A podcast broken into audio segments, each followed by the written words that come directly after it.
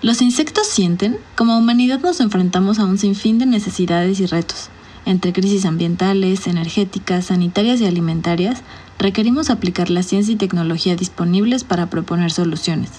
En esta búsqueda, muchas veces hacemos que participen otros seres vivos como plantas o animales que no son capaces de decirnos explícitamente si quieren o no ayudarnos. No solo los utilizamos para que nos alimenten o acompañen, también experimentamos con ellos. Hablando muy específico y repitiendo, ¿los insectos sienten? ¿Podemos usarlos en la investigación? Hola, soy Valeria Calzoncin de Colectivo Motus y hoy les platicaré acerca del uso de insectos en la investigación científica.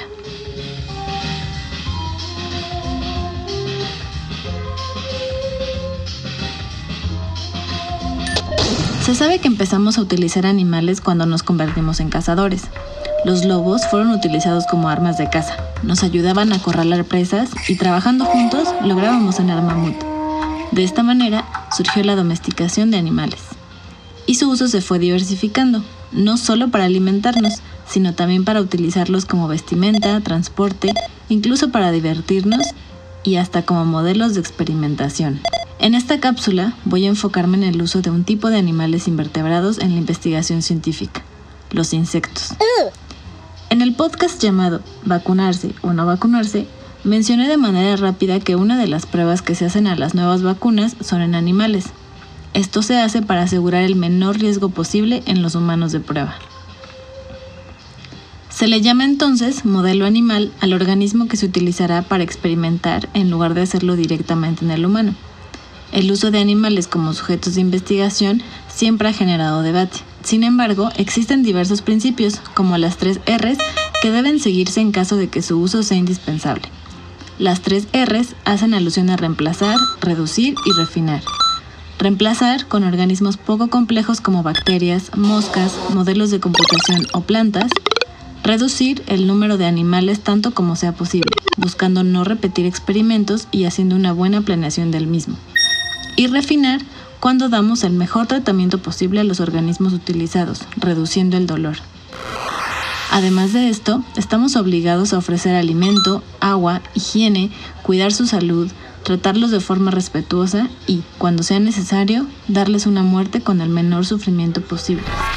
Pero bueno, hasta aquí, ¿dónde están los insectos?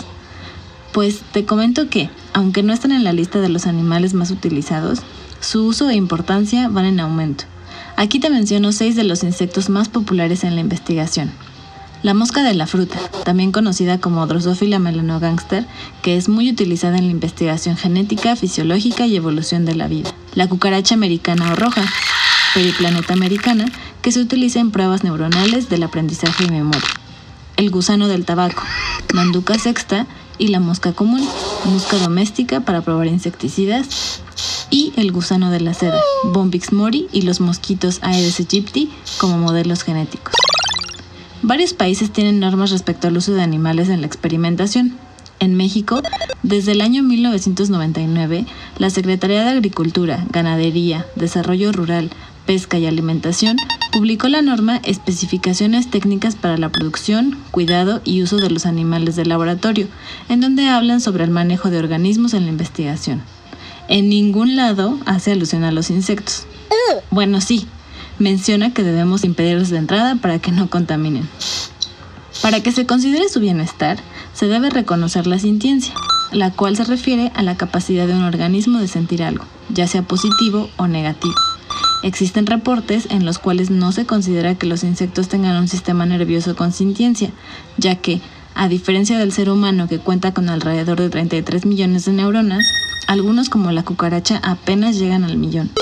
Sin embargo, existen otros reportes de arañas que recuerdan partes de su red donde atrapan más insectos, así como cucarachas entrenadas en laboratorios. Además, si comparamos la relación entre peso y neuronas, la hormiga tiene hasta 100 veces más neuronas por kilogramo que los humanos. Y, aunque existen investigaciones en las que se ha demostrado que sí experimentan dolor y estrés, se requieren más estudios que confirmen si las neuronas encontradas permiten que perciban dolor o si tienen conciencia y uso de razón. Yéndonos a la ética, los principios que encontramos son beneficencia, autonomía, justicia y no maleficencia. Respecto a la beneficencia, el uso de insectos promete darnos, como humanidad, enormes beneficios.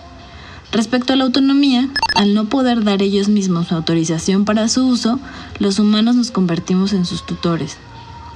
Respecto a la justicia, hace falta una regulación para su uso, ya que, a diferencia de otros animales, aún no hay muchos avances. Finalmente, respecto al de no maleficencia, ante la duda de si sienten o no, debemos prevenir, buscando hacer el menor daño posible o el menor sufrimiento en caso de muerte. Si integráramos este grupo en las regulaciones, nos podríamos acercar a una ciencia más humana, con respeto a cualquier organismo vivo.